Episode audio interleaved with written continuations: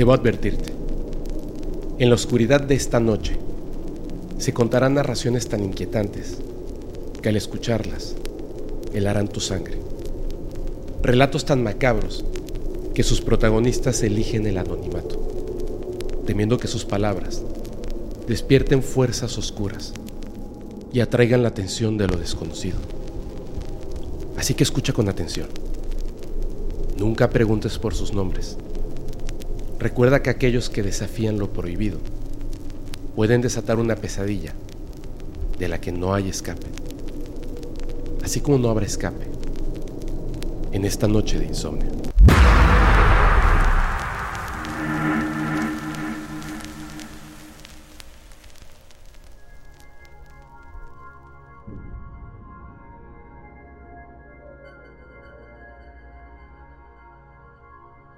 Todo comenzó hace varios años, cuando mi suegro estaba saliendo con mi suegra y al mismo tiempo con otra mujer.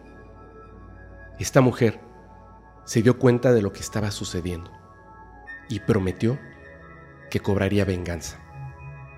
A partir de ese día, cuando mi suegro iba a ver a mi suegra, dice que un espanto lo seguía en el camino. En ese entonces, ese camino era de tierra y no había luz, por lo que no podía visualizar muy bien a esta entidad. Comenta que era la silueta de un hombre joven. Por momentos, parecía como una sombra caprichosa que se retorcía. Él corría aterrado hasta llegar a la casa de mi suegra. Corría casi dos horas sin parar. Resulta que mi suegro se decidió por mi suegra y se casaron. Por un tiempo, todo estuvo en calma. Fue cuando tuvieron su primer hijo. Se fueron a vivir juntos a una humilde casita. Una noche, estaban durmiendo con la ventana abierta debido al calor. En ese instante, entró un sopilote enorme y cayó sobre sus pies. Pero más que nada, en medio exactamente de ellos, justo donde estaba durmiendo su hijo recién nacido. El animal emitió una tétrica risa humana. Mi suegro y suegra ya estaban despiertos, viendo ese animal con la luz de la luna que se colaba por la ventana. Como pudo, mi suegro se levantó, agarró un tarro de sal y se lo echó encima al animal. Este comenzó a aletear desesperado, mientras gritaba, tratando de escapar. No pudo salir por la ventana porque mi suegro se adelantó y estaba parado ahí. El sopilote salió por una pequeña abertura encima de la puerta de madera, algo totalmente imposible. Además, al salir se escuchó la carcajada de ese ser. Mi suegra dijo que era una bruja, y esa bruja siguió molestando desde ese día. El tiempo pasó. Ya tenían cuatro hijos tres varones y una niña. El hijo mayor era el bebé sobre el cual cayó el sopilote. Este muchacho había crecido. Se había enamorado de una mujer que vivía muy lejos y para ir a verla debía caminar por el mismo camino que su padre había recorrido en su juventud. Un día descubrió que aquella muchacha no le era fiel y sumido en una enorme depresión, se quitó la vida. El día de su entierro, ante la mirada de todos los presentes, un sopilote llegó volando y se posó en lo alto de un poste cercano para presenciar la desgracia de la familia.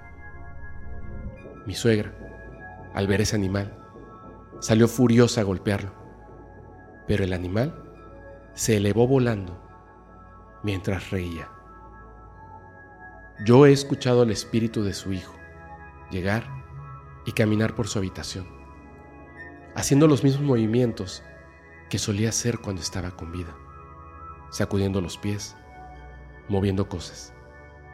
Mi esposo, que es hermano del fallecido, le dijo desde dentro de la habitación que se fuera, que descansara en paz, que no debía estar allí.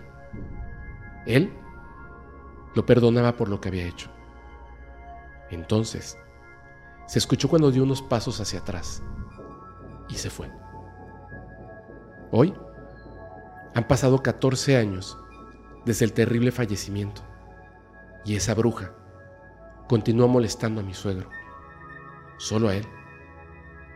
Ha logrado que a sus oídos lleguen historias, historias de un espanto que persigue a las personas en el camino de tierra que él recorrió en su juventud.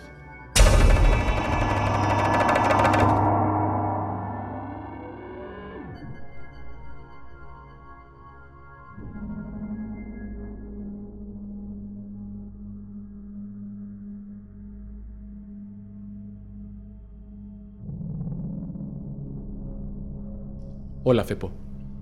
Mi novia y yo somos fanáticos de tu programa. Te escuchamos desde Morelia. De hecho, ella fue quien me mostró por primera vez un episodio donde hablabas de sueños premonitorios y viajes astrales. Sentí de inmediato cómo mis manos sudaban y varios recuerdos de mi niñez y mi familia volvieron, como si fueran tinta en un vaso de agua. Me gustaría contarte algo sobre ellos, quizás para crear conciencia y hacerles saber a las personas que experimentan cosas similares que no están locas, o para difundir el mensaje y que más personas curiosas estén alerta. Como premisa inicial, te comento que mi madre interpretó y jugó con la Ouija durante 11 años. Junto con sus hermanos, a quienes les daré nombres distintos por respeto y por mi seguridad, ya que contaré otra versión de lo terrible que es involucrarse con ese tablero, la Ouija. Todo comenzó cuando mi abuela tenía entre 6 u 8 años, alrededor de 1946. Su infancia fue muy difícil debido al rechazo que recibía de su familia, especialmente de su madre quien la maltrataba de manera inhumana. En una ocasión, mientras estaban en un mercado, mi abuela recibió golpes de su madre.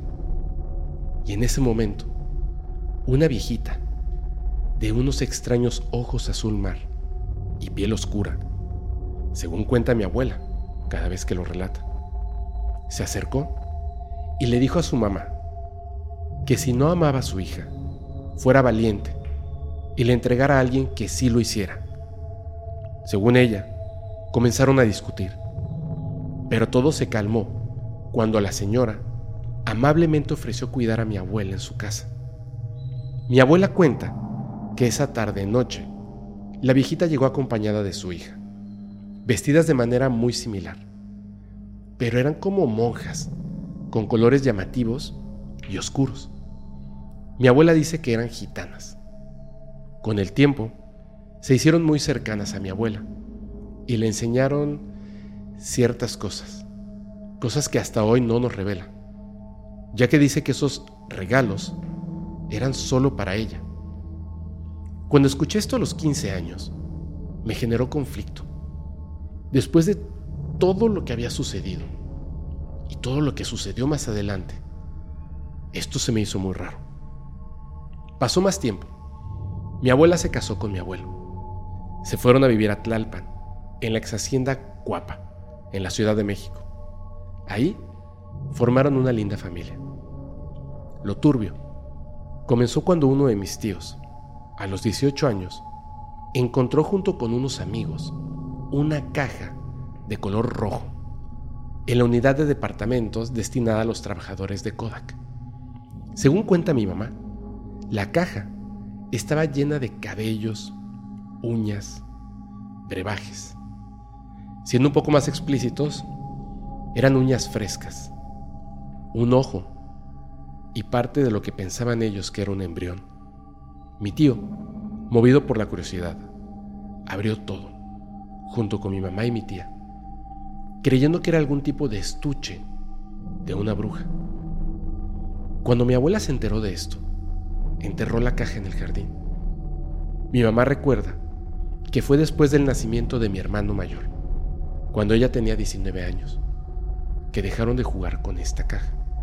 Sin embargo, cuando le pregunto más detalles de la historia, ocultan cualquier rastro de información.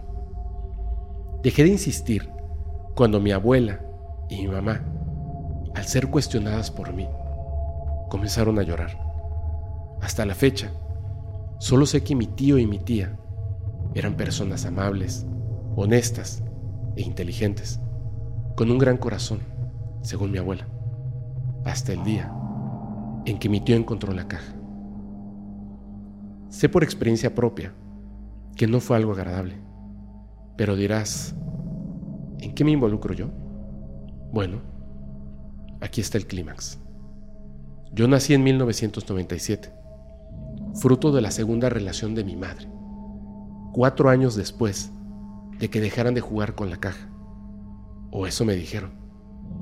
Mi hermano se fue a vivir con mi abuela Morelia, porque mi mamá decidió no continuar con la relación con el padre de mi hermano. A mi mamá se le negó el derecho de abortar en su momento. Pero a pesar de su decisión, mis tíos le engañaron para que tuviera al bebé. Le hicieron creer que las píldoras que le daban eran para abortar. Cuando mi abuela se enteró de esto, pidió quedarse con mi hermano. Hasta el día de hoy es un tema delicado. Yo no tengo idea de sus razones, pero me da escalofríos pensar en todo esto. Pasaron un par de años y comencé a tener miedo de regresar a casa.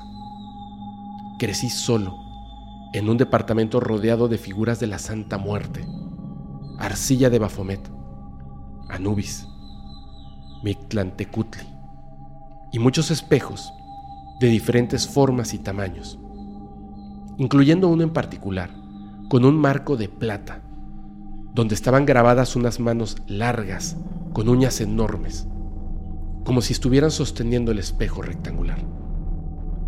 A los cuatro años, no entendía qué era lo que veía. Eran cosas raras, a las cuales no les encontraba sentido. Esto continuó hasta los seis o siete años, cuando estas cosas que veía comenzaron a molestarme directamente. Sin saberlo, muchas veces jugaban en mi cuarto mientras yo dormía. A esa edad, yo no entendía nada de estas cosas. Por las noches, en la alfombra debajo de mi cama, podía escuchar como si la estuvieran rasgando o como si alguien estuviera caminando ahí. En el techo, escuchaba el sonido típico de canicas cayendo y muebles moviéndose toda la noche. Pasé tres noches sin decirle nada a mi madre, pensando que eran los vecinos, el gato o alguna araña. Incluso esa edad, terminaba acostumbrándome y me quedaba dormido. Todo cambió cuando una noche, una entidad oscura y profunda, de unos dos metros de altura, salió del closet que estaba frente a mí, es decir, al final de mi cama. No tocaba el suelo y no pude ver su rostro. Solo veía una oscuridad abrumadora. Sus manos gigantes, con garras, parecían estar hechas de humo negro, una masa inestable, pero estaba ahí. Lleno de miedo, me hice pipí en la cama. Me tapé la cara con la sábana.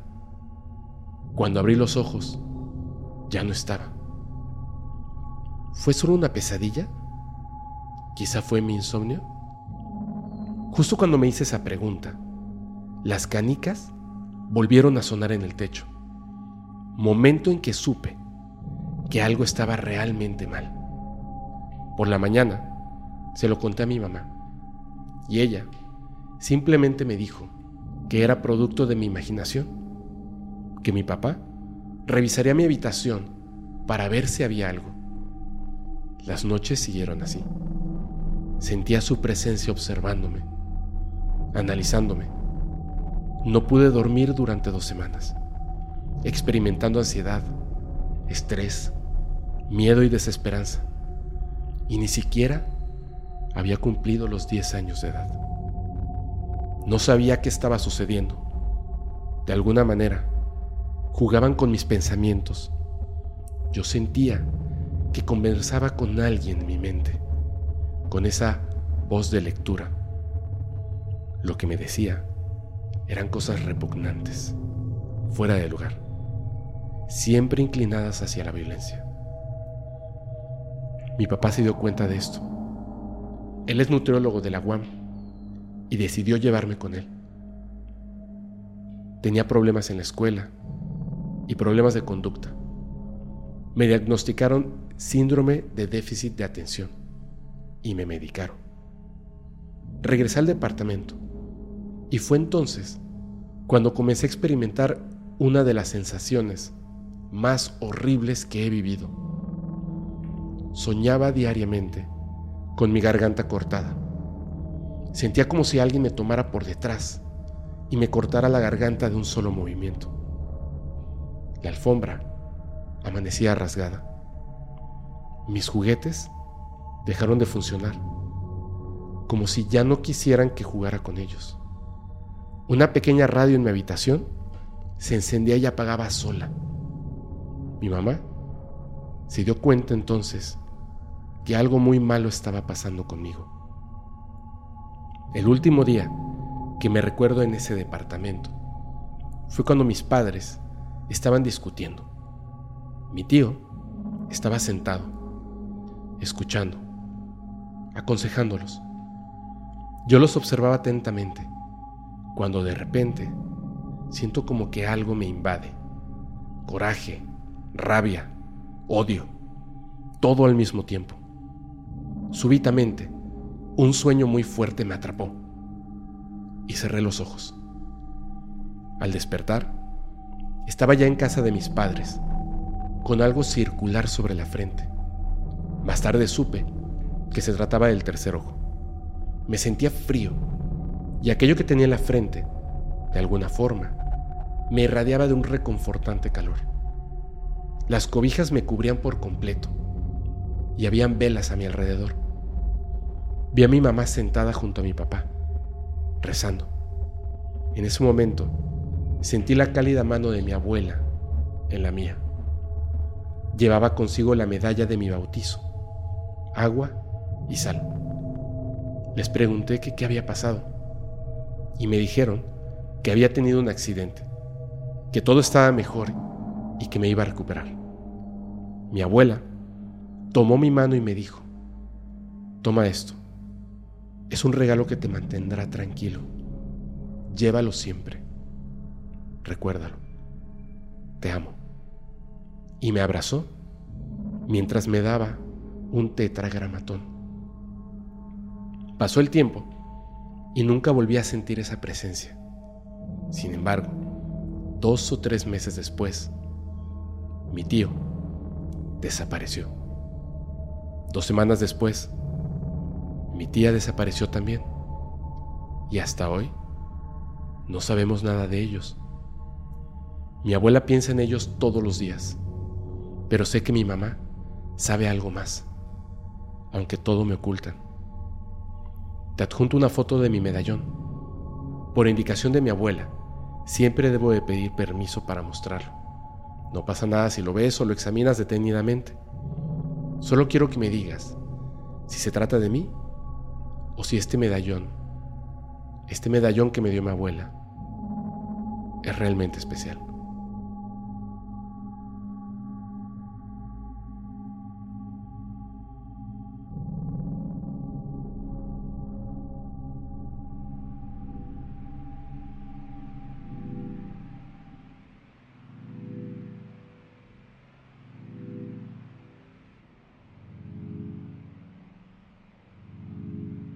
A la edad de 8 o 9 años. No recuerdo bien. Me daba pánico dormir sola. Pero hubo una mala racha en mi hogar y mi mamá tuvo que irse a trabajar a un lugar durante la noche vendiendo comida.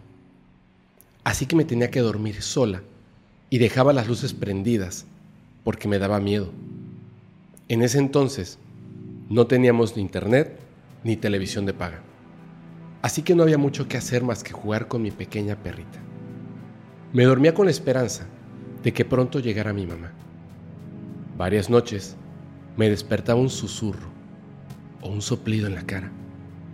Y si me iba bien, solo veía una niña de entre dos o tres años riéndose por su travesura.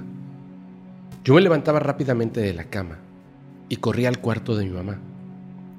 Cabe resaltar que soy la más joven de mis hermanos y la única mujer, así que no había niños pequeños en casa.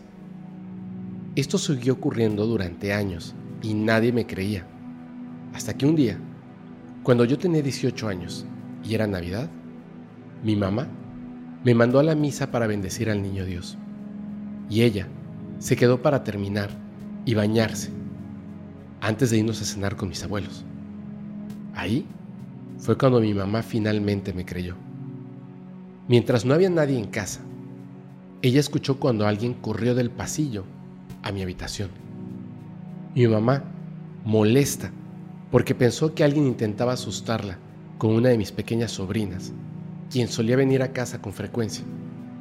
Pero no era yo, ya que estaba en la misa. Mi mamá se armó de valor. Entró a mi habitación, encendió la luz y vio a la niña que se metía al closet riendo por su travesura. Mi mamá bajó las escaleras y se sentó a esperar. Y cuando llegué, solo me dijo, la vi. Vi a la niña. Esa niña sigue siendo vista por todos en casa hasta la fecha. E incluso le he escuchado gritarme, mamá, ya que ahora tengo 40 años y tengo hijos en casa.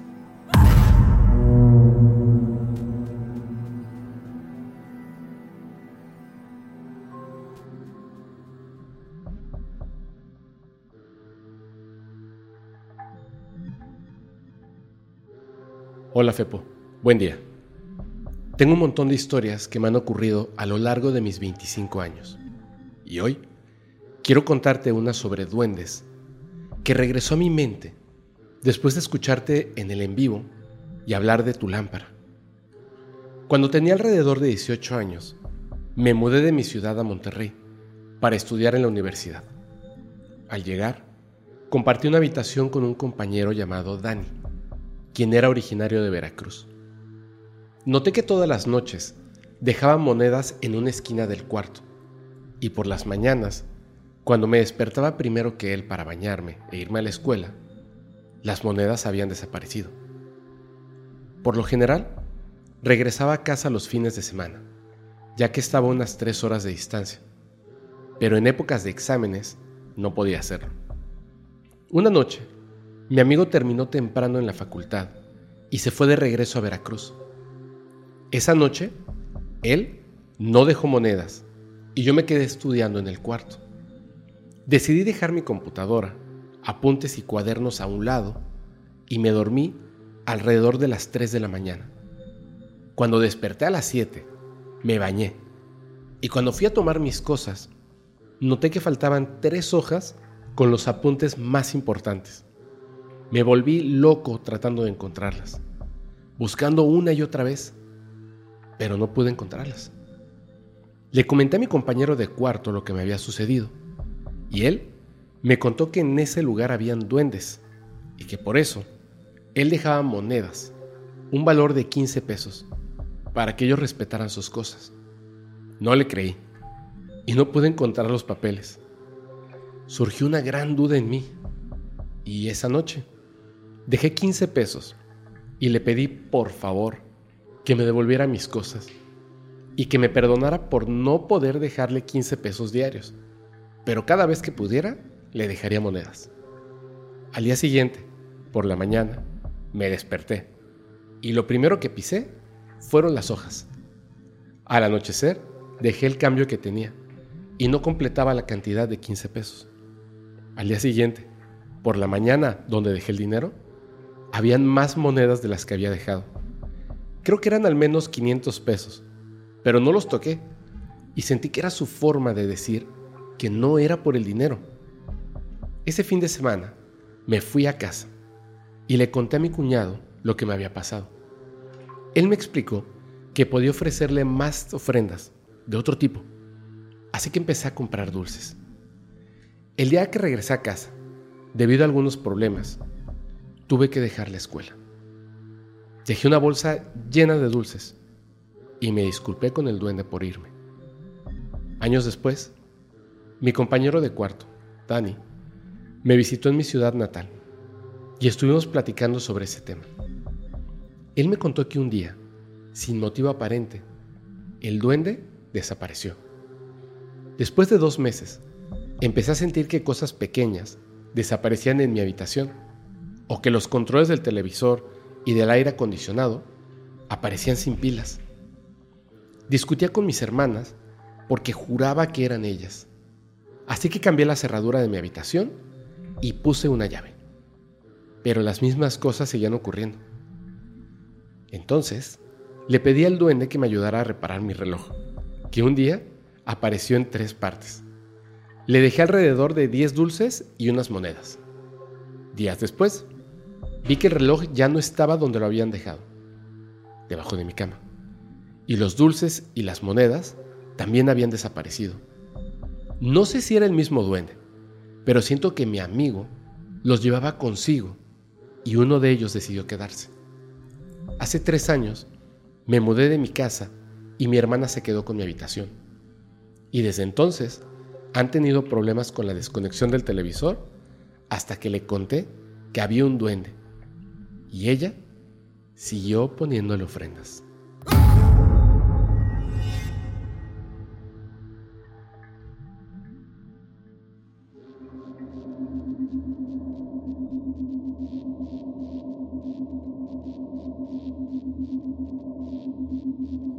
En el año 2021, a mi papá le diagnosticaron una enfermedad muy rara.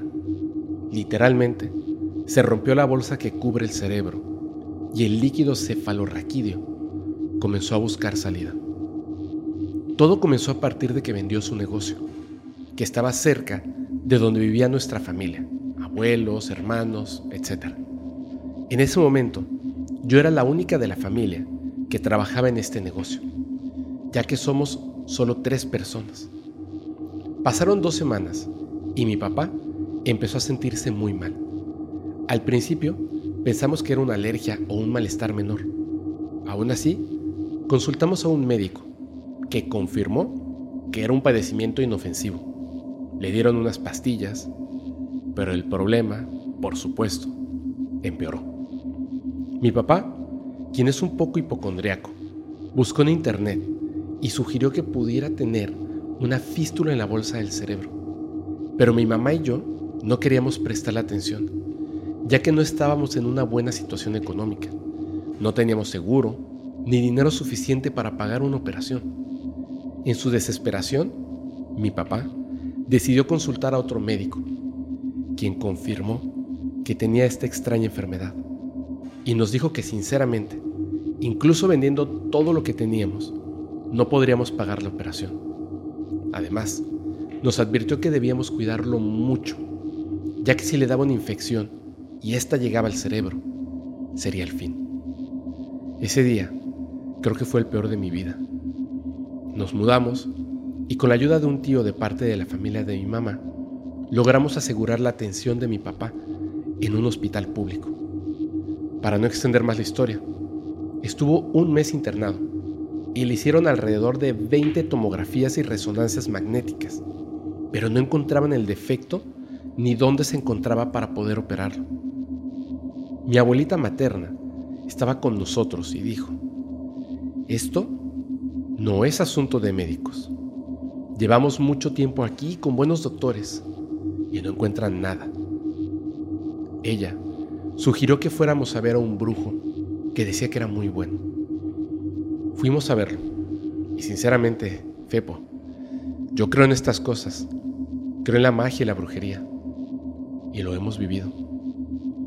El brujo era como lo has mencionado, una especie de medium. Solo fui a dos sesiones y llevé una foto de mi papá. El brujo dijo que iban a hacer una especie de velón con el cerebro, con el cerebro de mi papá para poder curarlo. Nos pidió cuatro mil pesos para llevar a cabo el ritual, ya que otro medium lo haría en la Ciudad de México. Sinceramente, no tenía mucha fe en este señor, debido al estrés y la ansiedad que estaba sintiendo. Solo veía a mi papá en el hospital cada día peor y temía que una infección lo afectara. Así que dejé de ir con el brujo. Dieron de alta a mi papá porque no encontraban la fístula y le dijeron que esperara a que se cerrara por sí sola, reposando sin moverse. Yo en casa, un brujo al que conocíamos desde hace mucho tiempo y que nos había ayudado en el pasado, pero con quien no habíamos hablado en unos 10 años, llegó de repente a la casa y dijo, vine porque supe que mi amigo, refiriéndose a mi papá, está mal y necesita ayuda. Comenzó a hacerle limpias y efectivamente dijo que alguien de su familia lo había embrujado por envidia del negocio que vendimos. Nos preguntó si queríamos saber quién era, pero decidimos no saberlo. Ya teníamos una sospecha, sin embargo, de quién podía ser. La forma en la que este brujo quitó el trabajo fue algo raro. Después de la primera limpieza, nos dijo que fuéramos a comprar cosas para hacer tortas, que compráramos manzanas y jugos. Al día siguiente, debíamos repartir estas tortas, manzanas y jugos a la gente afuera de un hospital, como agradecimiento por lo que teníamos y para liberar algo de nuestra mala energía causada por el embrujo. También nos pidió que compráramos un pastel y lo comiéramos con café, como si estuviéramos en una fiesta para que las malas energías se fueran. El café era para simular que estábamos velando a mi papá, como si ya estuviera muerto.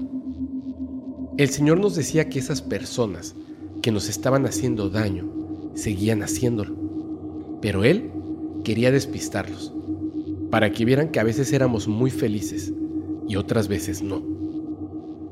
Cuando mi papá salía a hacerse estudios al hospital, debía ponerse ropa diferente, para que no supieran que íbamos al médico y nos dejaran en paz. El brujo también nos pidió que compráramos una paloma blanca, pero como eran muy caras, nos dijo que compráramos una paloma gris sin problema. Esta paloma estaría dentro de nuestra casa y nos ayudaría a eliminar lo negativo. Fui a comprar la paloma gris, la metí en una caja y la subí a mi coche. Cuando llegué a la casa y abrí la caja, la paloma que estaba ahí dentro era blanca. No sé si la cambiaron o se equivocaron, pero la paloma era blanca.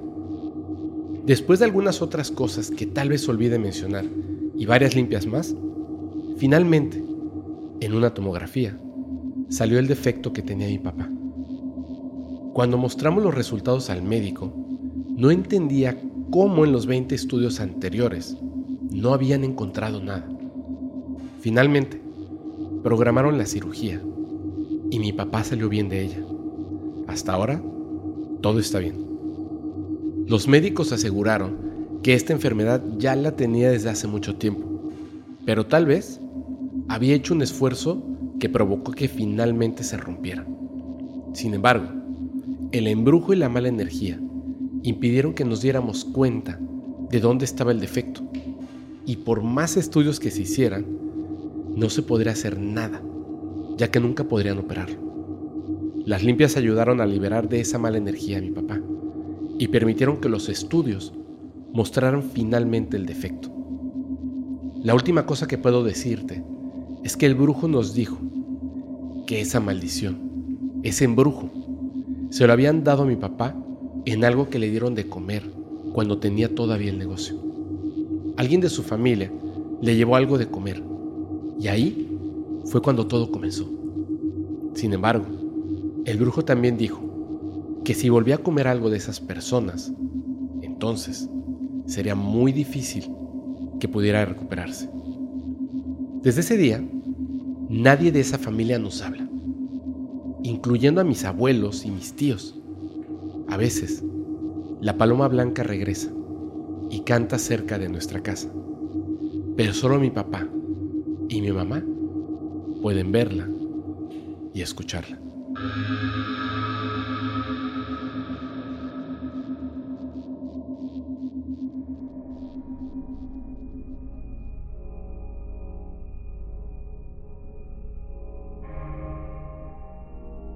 Desde que recuerdo, cuando alguno de mis hermanos se sentía mal, se acercaban a mí y me pedían que les diera un masaje en la parte del cuerpo donde sentían el malestar, ya fuera en la cabeza, el brazo.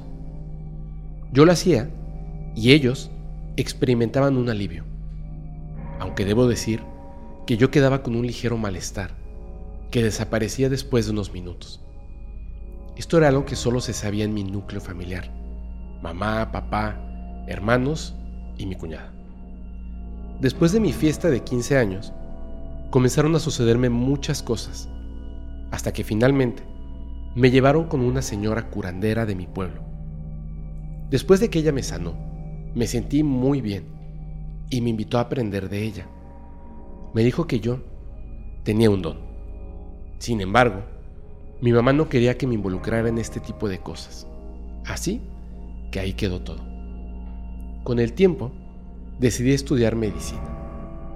Todo iba bien, hasta que empecé a hacer prácticas en hospitales. Había pacientes con enfermedades terminales que sufrían mucho, pero no fallecían. Solo estaban en el hospital esperando el final. Llegó un momento en el que, al acercarme a ciertas personas, sentía la necesidad de rezar por ellas en silencio.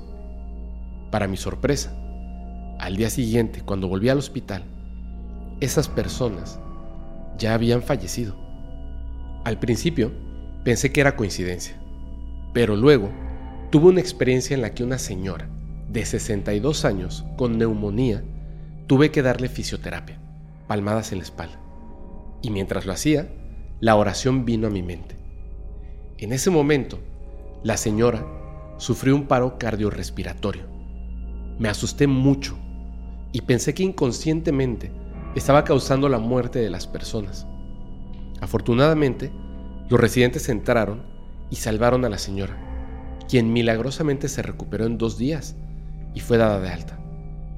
Me asusté mucho con esta experiencia y pensé que la medicina no era para mí. Sentía que en lugar de hacer el bien, estaba haciendo algo malo. Me retiré de la escuela de medicina durante algunos años Siempre me han sucedido cosas así, paranormales, así que evito hacer cosas que puedan atraerlas. Luego, regresé a la escuela, pero tenía la costumbre de estudiar hasta tarde y luego bañarme. Cada vez que me bañaba, después de las 11.30 de la noche, el agua olía a azufre. No le daba importancia.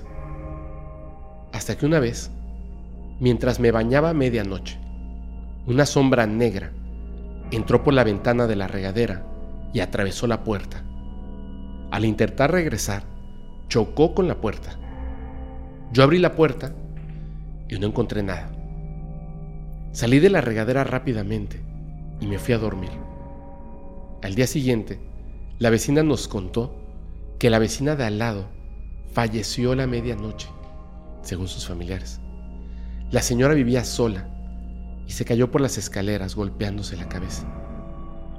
Busqué a una mujer que pudiera explicarme un poco sobre mi sexto sentido y cómo puedo guiar a los seres que se me aparecen, porque según ella, tengo mucha luz. Ella me dio una protección para esto.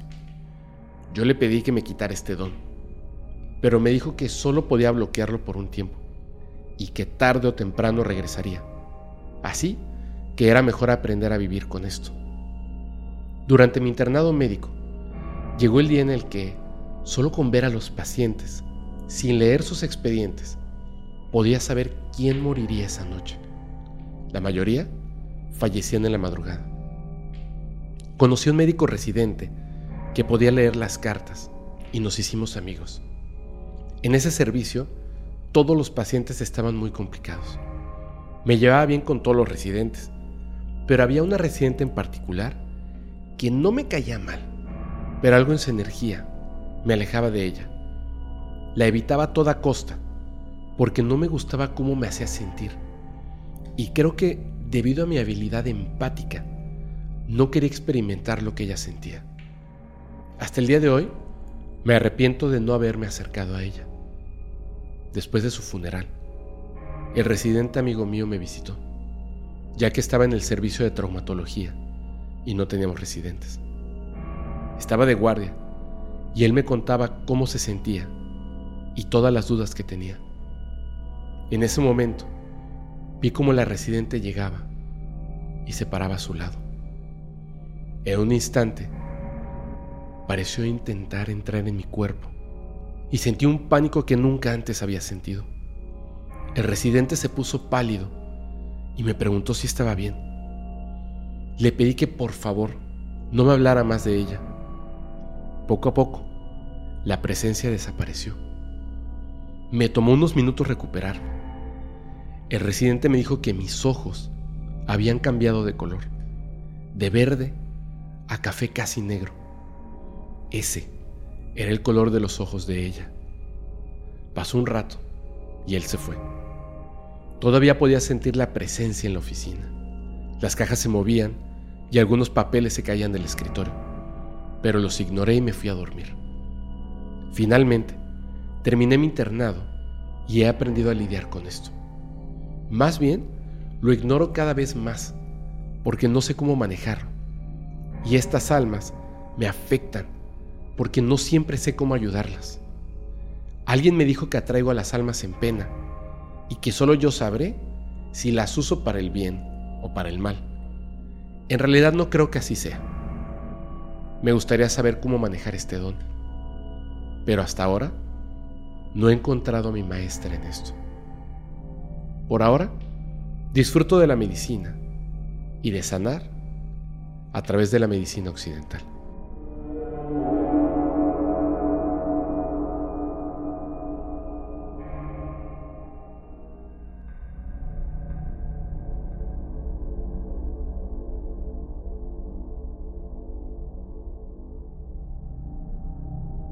Esta historia es sobre mi padre, quien falleció hace 20 años. Él nos contaba que de niño, a los 9 años, se escapó de su casa. Dice que se subió a un tren y se quedó dormido en un vagón. Cuando despertó, estaba en la Ciudad de México. Nos contaba que vagó por las calles hasta que tuvo la edad suficiente para entrar al ejército. Recuerdo vagamente que nos contaba que al salir del ejército él cambió su nombre. Sin embargo, desde que tengo memoria, mi papá no tenía acta de nacimiento, pero sí recuerdo que tenía licencia de conducir. Él decía que tenía una hermana menor que nunca conocimos. Nos contaba que llevaba los apellidos de su padrastro, ya que su padre biológico murió cuando su madre estaba embarazada de él. También nos decía que de niño su madre le habló sobre su padre y le enseñó una fotografía de este. Desde que tengo uso de razón, me tocó vivir con este tipo de situaciones. Mi padre tenía el don de las premoniciones y podía aliviar nuestro dolor y el suyo. Él nos decía que solo funcionaba con sus hijos. En una ocasión, vi como una de mis hermanas menores se golpeó el pie con la puerta de un carro Vi cómo se le reventó el dedo meñique. Mi papá tomó su pie y le dio un beso. E instantáneamente mi hermana dejó de llorar. Se le quitó el dolor. En otra ocasión, otra de mis hermanas dejó caer una sartén con aceite caliente en uno de sus pies. Y mi papá hizo lo mismo. Tomó su pie y le dio un beso. Y a mi hermana se le quitó el dolor. Te menciono que a ella le quedó una cicatriz bastante grande por esta quemadura. Por otra parte, también presencié algunas premoniciones que tuvo mi padre. Siempre que tenía una premonición, era mientras conversaba con nosotros y de repente cambiaba el tema y empezaba a hablar de la premonición. En una ocasión, él y yo estábamos platicando, cuando de repente comenzó a hablar de uno de mis hermanos mayores. Me dijo que estaba siendo detenido mientras iba en un camión de pasajeros. Terminó de contármelo y luego continuó con la conversación que teníamos antes de la premonición. Más tarde, mi cuñada, la esposa de mi hermano, llegó para decirnos que habían detenido a mi hermano. Automáticamente mi papá me miró y me dijo, ¿ves? Te lo dije. Él decía que solo tenía premoniciones de cosas malas que iban a suceder. Esto que voy a contar sucedió cuando yo tenía 11 años. Para ponerlo en contexto, mis padres estaban separados y vivíamos con nuestro padre por acuerdo mutuo entre ellos, a excepción de una de mis hermanas mayores, que tenía en aquel entonces 14 años. Ella vivía con mi madre por decisión propia. Recuerdo una mañana despertar porque escuché a mi padre gritar. Desperté y vi a mis hermanos llorando. Esa mañana, unos tíos llegaron para decirle a mi padre que mi madre y mi hermana habían tenido un accidente en el cual ambas fallecieron. Ellas iban junto con otros tíos, primos y la nueva pareja de mi madre rumbo a un ejido para visitar a la familia de la pareja de mi madre, cuando otro conductor, que iba borracho y a exceso de velocidad, invadió su carril y chocaron de frente. Recuerdo que la noche anterior mi madre nos visitó. Ella nos visitaba escondidas de mi padre, ya que no estaban en buenos términos. Recuerdo que después del funeral y el entierro, mi padre nos reunió para hablar con nosotros. Nos preguntó cómo iba vestida mi madre esa noche, y mi hermana mayor le dijo que iba vestida de café. Mi padre se puso serio y dijo que esa noche, cuando mi madre nos visitó, él la había visto en el pasillo. Cuenta que la vio vestida de blanco, con un aspecto extraño y su rostro pálido. Mi madre era muy morena. Recuerdo que dijo llorando que si hubiera interpretado eso como una señal de lo que iba a suceder, no hubiera permitido que se fuera y que su hija, mi hermana, estaría con vida hoy. Pocos días después, mi padre y mis hermanos mayores fueron al lugar donde ocurrió el accidente. Mi padre sentía la necesidad de ir a ese lugar. Nos contó que al llegar, vio como algo se elevaba al cielo. Él creía que era el espíritu de mi hermana, como si ella quisiera despedirse de él antes de partir. Lo más impactante que viví con mi padre ocurrió cuando tenía unos 17 años. Estábamos platicando, como en muchas ocasiones, cuando de repente me dijo, ¿sabes? Yo no soy de este planeta.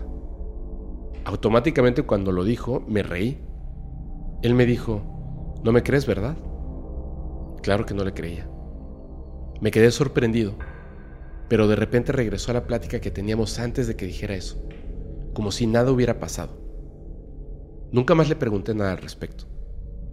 Durante mucho tiempo, creí que mi padre estaba loco, y por razones obvias, decidí no contar nada de esto a nadie, porque pensé que si lo hacía, pensarían que yo también estaba loco. Hasta hace un par de años. Estaba platicando con una de mis hermanas menores y le conté lo que mi padre me había dicho. Ella me dijo que él también se lo había contado a ella. Pero nunca volvimos a hablar de eso, ni con ella, ni con mis otros hermanos. Hace tiempo que escucho tu podcast y me gusta bastante. He estado recordando muchas historias que mi padre me contaba cuando yo era adolescente. La verdad es que tengo recuerdos vagos sobre esas historias, ya que durante mucho tiempo traté de no pensar en ellas. Pero recuerdo una historia que él me contaba. Decía que había leído un libro, no recuerdo cuál, que trataba sobre cómo los humanos llegamos a la Tierra. Él contaba que llegamos en unas naves en forma de esferas. Decía que veníamos de otro planeta y que los humanos Éramos una raza problemática, propensa a la guerra, sin control. Buscaron un planeta donde pudiéramos sobrevivir y por eso nos trajeron a este planeta en esas naves. Según él, estos seres que nos trajeron venían a visitarnos cada cierto tiempo para vigilarnos y ver si habíamos progresado lo suficiente como para llevarnos de regreso a ese lugar en el que quizá ahora se encuentre mi padre.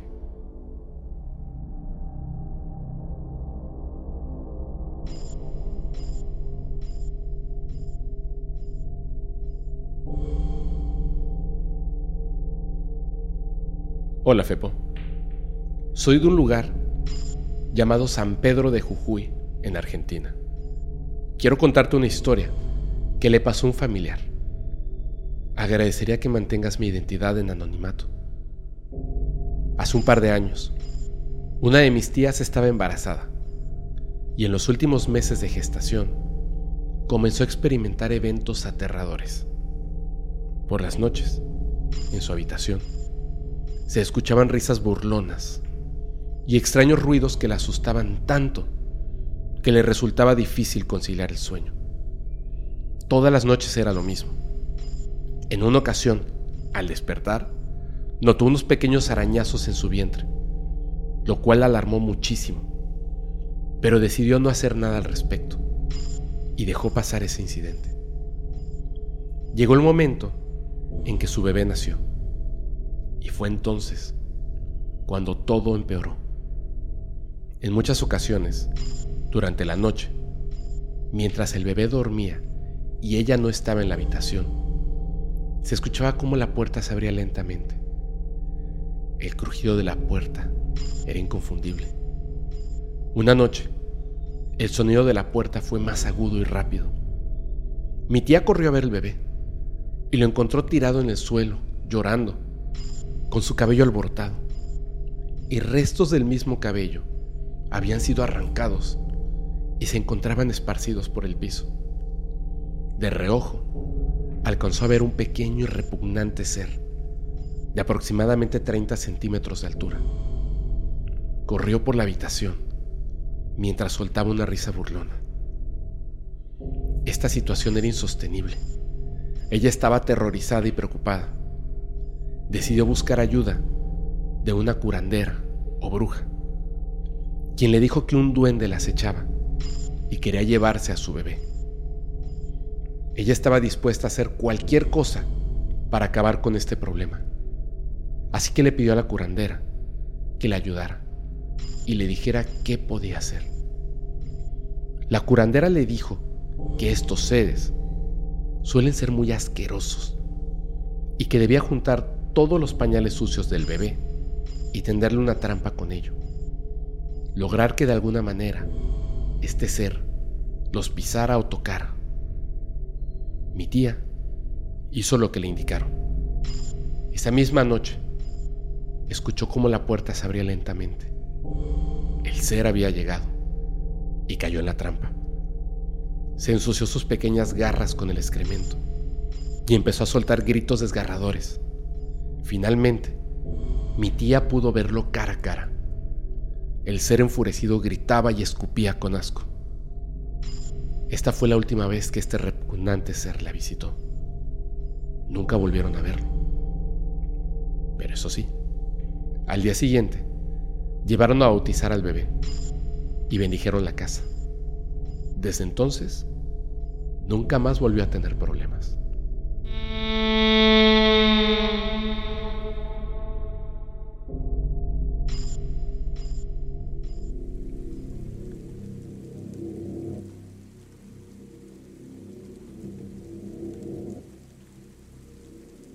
¿Cuántas veces han oído hablar de brujas? Muchas veces son mitos o leyendas. Hay brujas, brujos, que se hacen con la práctica y otros que nacen con ello. Nacen con un don. Mi bisabuelo por parte de mi madre paterna era ocultista y mi padre también lo era. Cuando tenía ocho años de edad, entré a un dormitorio de mi casa, donde la puerta siempre estaba cerrada. Había toda una pared con frascos, plantas, líquidos. Otra pared con libros con cubiertas raras y un baúl antiguo con candado. Los libros tenían signos raros y cosas que a esa edad uno no entiende, pero la curiosidad siempre te gana. Así que agarré un abrecartas y con mucho cuidado pude abrir el baúl. Dentro había túnicas rojas y negras con máscaras, una tabla con letras y números, plumas, copas y cuchillos con cuernos. Saqué la tabla, pensando que me podía servir para la escuela, ya que tenía el abecedario. Mi madre me vio, me regañó y la guardó sin que mi papá supiera. Pero empezó a aparecer en mi cama todas las mañanas. Al despertar, allí estaba la tabla con las letras. Hasta que mi mamá le dijo a mi papá. Él la tomó y se la llevó de la casa. No la volví a ver. Siempre venían a casa amigos de mi papá a dormir. Los veía irse en las mañanas. Un día pregunté dónde dormían sus amigos, ya que en ese dormitorio no habían camas, solo libros y cosas.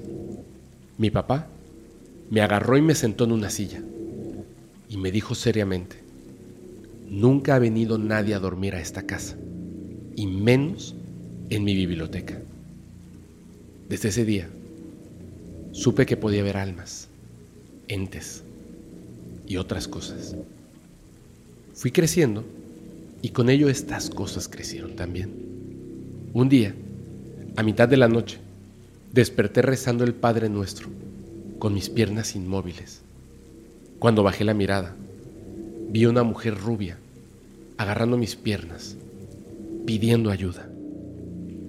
Seguí rezando y desapareció. Semanas más tarde, mi gato saltaba en la cama. Lo tiraba con el pie y él volvía a subir. Sentía las uñas en mis tobillos. De repente miré a la ventana y el gato estaba del lado de afuera. Y esa cosa empezó a avanzar hacia mi cara. Tomé coraje, la tapé con la colcha y corrí a prender la luz. No había nada. La noche siguiente, me levanté para ir al baño. Prendí la luz y salí porque escuché un zumbido, como una trompeta en el cielo, muy fuerte. Me di cuenta de que estaba acostada en mi cama. Me vi acostada en mi cama y en la puerta de mi dormitorio había una sombra muy alta y negra. Sentí como si algo me jalara del centro del pecho y como si despertara en mi cama. Pensé que fue un sueño, pero la luz del baño seguía prendida y en el inodoro aún estaba mi orina. Mi papá se comunicó conmigo en sueños, como siempre lo ha hecho, y me dijo que era mi protector, que no me asustara.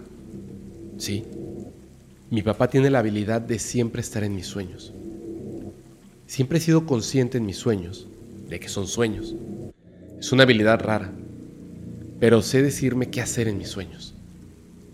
Desde entonces, empecé a aceptar que veía cosas, que podía saber cuando alguien iba a morir cerca de mí, encontrar cosas y la peor habilidad que nunca me he puesto a ver qué es, la que descubrí en la morgue cuando murió mi abuela. Estaba cambiándola. Yo tenía 15 años. Estaba el cuerpo de mi abuela y el de un señor. Estaba duro con la boca abierta y los ojos abiertos también. Me dio mucha impresión. Me acerqué a cerrar sus ojos y cuando lo miré, sus ojos parecían un espejo con niebla. Vi en sus ojos cómo ese hombre estaba triste por no haber visto a todos sus hijos antes de irse. Vi como una enfermera le ponía en su suero un calmante y sus ojos se pusieron en negro. Vi como si fuera esa persona Nunca más, nunca más he vuelto a ir a un velorio, entierro, morgue, ni nada. Porque esos lugares me hacen ver cosas raras. Luego de eso, me hice estudios con neurólogos para ver si no tenía algún problema o algo en la mente. Y no, no tenía nada. Hasta el día de hoy, casi 20 años más tarde, sigo haciéndome estudios y controles para saber que mi mente está sana. Hoy sigo viendo cosas, seres que se comunican conmigo y no tienen explicación. Puedo curar de palabra y muchas cosas más, sin haber tocado un libro o haber aprendido sobre ello.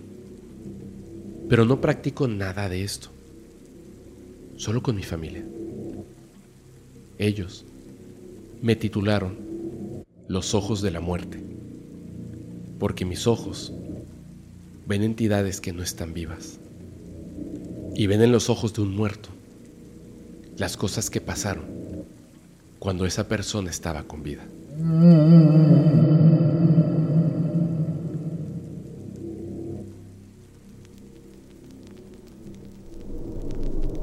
Así es el legado de los relatos anónimos. Voces angustiadas que buscan liberarse del peso de sus terribles experiencias. Una galería de horrores que yacen en la oscuridad de mentes atormentadas. Los relatos anónimos son advertencias silenciosas que nos recuerdan que, en las sombras más profundas, se ocultan los más terribles secretos. Yo soy tu amigo Febo y espero que nunca, nunca tengas que vivir una experiencia como esta.